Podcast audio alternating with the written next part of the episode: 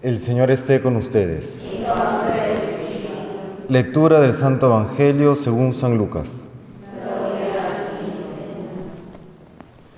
En aquel tiempo, cuando Jesús terminó de hablar, un fariseo lo invitó a comer a su casa. Él entró y se puso a la mesa. Como el fariseo se sorprendió al ver que no se lavaba las manos antes de comer, el Señor le dijo, Vosotros los fariseos limpiáis por fuera la copa y el plato, mientras por dentro rebosáis de robos y maldades.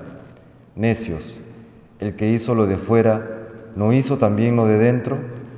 Dad limosna de lo de dentro, y lo tendréis limpio todo.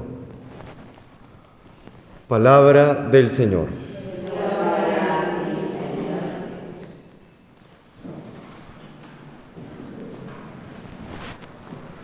El Señor en este Evangelio nos recuerda que lo que Él quiere no es solamente una transformación exterior en cuanto al hacer, sino una transformación, una renovación interior en cuanto al ser.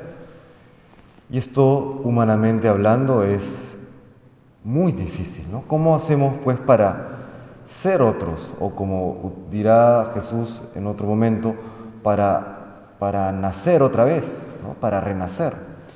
Esto ciertamente escapa a las posibilidades humanas.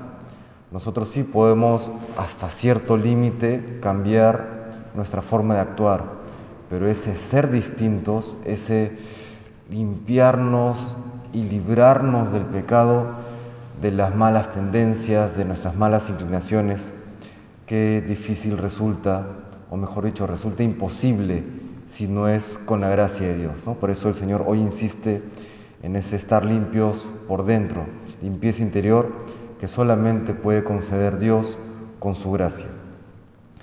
Al mismo tiempo, hoy la Iglesia recuerda la memoria, fiesta en España, de Nuestra Señora del Pilar, esta aparición que nos cuenta la tradición cristiana que tuvo el apóstol Santiago, hijo de Zebedeo, hermano de Juan, cuando busca cumplir el mandamiento del Señor de anunciar el Evangelio y bautizar hasta los confines de la tierra. ¿no? Él va a este fin de la tierra, en el, entonces mundo conocido, va a España y ante eh, el desaliento de la cabeza dura que tienen los españoles, que no, no comprendían o no querían comprender el mensaje evangélico, pues se le aparece la Santísima Virgen y le da ánimo, ¿no? Sostente en mí, yo te soporto, yo te ayudo, yo, yo te sostengo, ¿no? Por eso esta vocación de la Virgen del Pilar.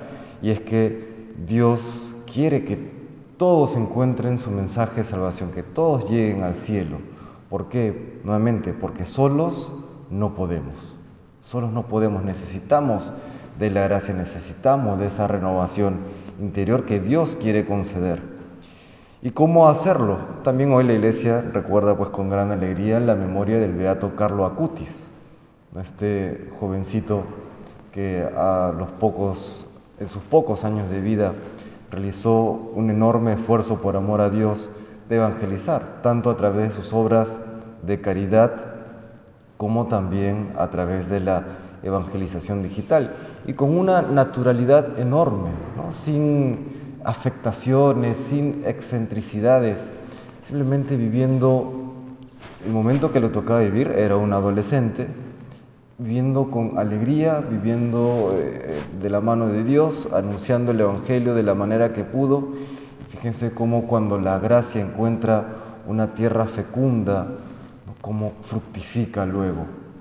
Eso es lo que nos pide hoy el Señor, esa transformación interior por la acción de su gracia que luego tiene que fructificar, ¿no? sin buscar ser copia de alguien más, sino siendo verdaderamente auténticos, dejando que la gracia nos renueve, nos transforme y que luego fructifique. Le pedimos hoy al Señor que nos conceda esa docilidad y esa fidelidad que tuvieron los santos. Que el Señor nos bendiga.